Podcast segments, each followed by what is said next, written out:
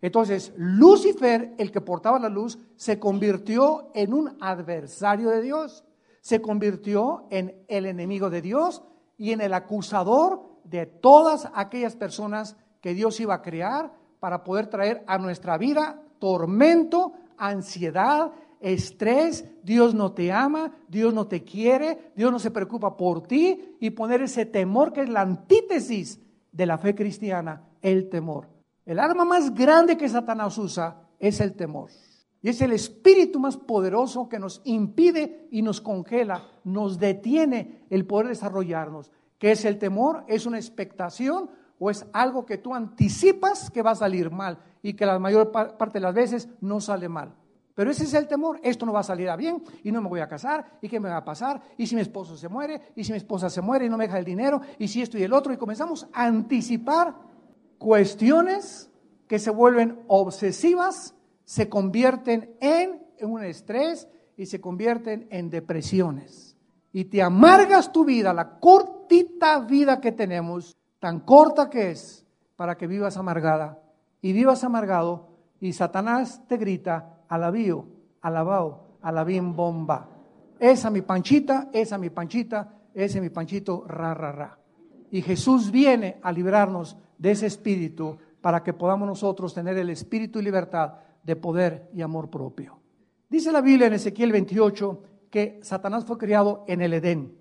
En el huerto de Dios estuviste de toda piedra preciosa, de cornerina, topacio, jaspe, crisólito, berilo, etcétera, etcétera. Todo el vestido de Satanás eran todas las joyas que ahorita hacen que la mayor parte de los humanos se maten por ellas, por los diamantes, por el oro, por la plata, por los jaspes, por las esmeraldas, lo, lo que consideramos lo más así, lo más hermoso, y una mujer que trae un collar de perlas verdaderas o de esmeraldas, ¿verdad? Es de millones de dólares, todo el vestido de Satanás fue creado por, escuchen, porque esas piedras, esas gemas preciosas ya estaban aquí en la tierra. Y lo vamos a ir desarrollando para que vean lo interesante de la forma de la creación humana.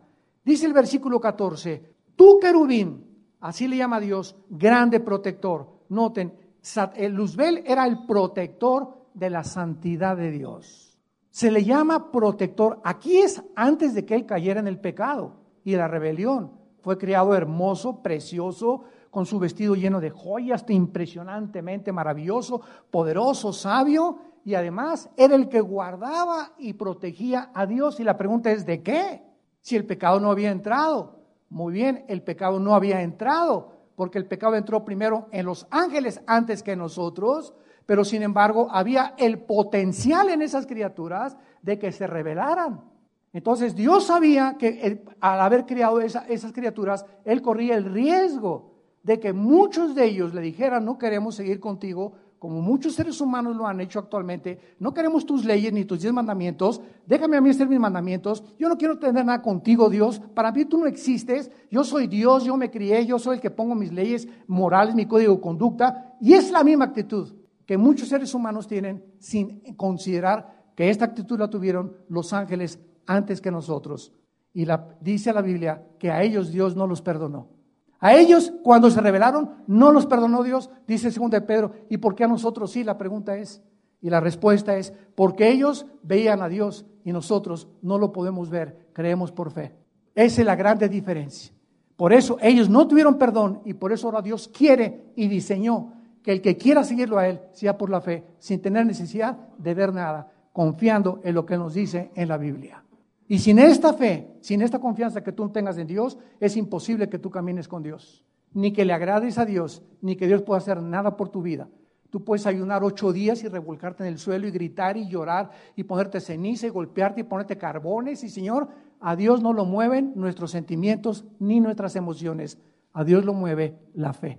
Y sin fe es imposible agradar a Dios. Este querubín protector dice, te puse en el santo monte de Dios allí estuviste en medio de las piedras, perfecto eras, versículo 15, en todos tus caminos, desde el día que fuiste criado hasta que se halló en ti, Eguel, en el hebreo con W, que se tradujo maldad y que significa injusticia en el vocabulario de, de nosotros actualmente. Y en el versículo 17 se nos manifiesta la razón de la caída de Lucifer. se enalteció tu corazón a causa de tu hermosura. Muchas veces he oído la maldición de mis universos, la maldición de los hombres guapos o la maldición de aquellos que tienen todo absolutamente y que no saben que esa belleza y que esa guapura o que ese buen estado en el que tú te encuentras o ese dinero o lo que, las propiedades que tú heredaste, no sabes y no es reconocido que vienen de Dios. Y comienza el ser humano a creerse y a despreciar a los demás porque anda con guaraches, porque nació con cara de sapo tu vecino, porque otro tiene orejas de coliflor, otro nació pelón, otro chaparro, etcétera, etcétera, y ninguno de nosotros escogimos nacer como nacimos. Y cuando vienes a Jesucristo, Él viene a, a penetrar todas las barreras sociales y a mostrarnos que no somos ante, ante, Él diferentes, somos creación suya. Y no hay griego, ni judío, ni italiano, ni indígena, ni negro, ni amarillo, ni café, como le llaman ahora los paisanos allá en Estados Unidos, les llaman los cafés, ¿verdad? Eh, o, los blancos, todos somos absolutamente creados y todos tenemos la imagen y semejanza de Dios y todos fuimos creados a su imagen y hay de aquellos que son racistas que es uno de los pecados que más vino a combatir el Hijo de Dios. El desprecio por las clases eh, eh, más pequeñas, el desprecio que porque lávame los zapatos y, que aquí quítate India fea, India bruta, India María, sáquese de aquí. Y cuando comenzamos a tener esa actitud ante los demás y comenzamos a tratar a las personas como cosas y no como criaturas de Dios, es cuando comenzamos a enorgullecernos y cuando comenzamos a ver que la gracia de Dios se aleja de nuestra vida. Porque la Biblia dice, el que se acuerda del pobre se acuerda de Jehová de los ejércitos. Y cuando tú le niegas un saludo o cuando tú en tu iglesia o en tu casa recibes a los mejores vestidos y pones a los peores vestidos hasta atrás porque te avergüenzas de ellos, ten mucho cuidado con tu cristianismo, porque eso no es cristianismo, eso es racismo y orgullo social, intelectual que tienes todavía arraigado en tu corazón. Muy bien, en Isaías 14 nos brincamos de Ezequiel y encontramos en Isaías 14 la caída de Satanás. ¿Y qué es lo que en este planeta Satanás y cómo sabemos que él estuvo aquí? Para tener más confirmación. Dice Isaías 14, versículo 12. ¿Cómo caíste del cielo? Oh Lucero, ahí está el nombre de él. Lucifer, Heilel en el hebreo. ¿Cómo caíste del cielo, hijo de Lucero, hijo de la mañana? Cortado fuiste por tierra tú que debilitabas a las naciones. O sea, antes de nosotros ya había naciones aquí en el mundo formadas por ángeles. Y el mundo había sido dividido de diferentes formas por los mismos ángeles. Como lo sabemos, dice el versículo 13, tú que decías en tu corazón, subiré. ¿Cómo puedes subir? Cuando subes, subes o bajas. Cuando subes es para arriba, ¿no? Cuando bajas es hacia abajo. O sea que Satanás se encontraba abajo del cielo. Y entonces aquí, en aquí fue en la Tierra donde él planeó el pinochetazo.